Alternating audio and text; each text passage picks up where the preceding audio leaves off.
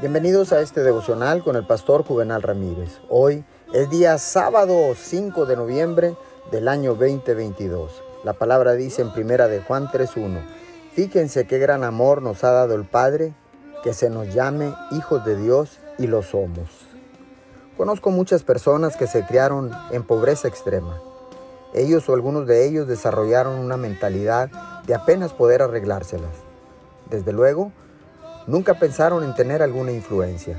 Les tomó años y años deshacerse de esta mentalidad de pobreza, una mentalidad de segunda clase. Pero un día se dieron cuenta de que no tenían que ser retenidos por la forma en que fueron criados y fueron criados para vivir una vida abundante. Ellos desarrollaron una nueva forma de pensar como hijos del Dios Todopoderoso. Ellos rompieron barreras, creían que podían llegar más alto, no fueron detenidos por la forma en que fueron criados y por el ejemplo que recibieron cuando eran pequeños.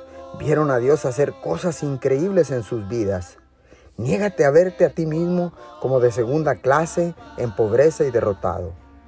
No se esté contento con apenas arreglárselas, sin tener influencia, ni respeto, ni credibilidad.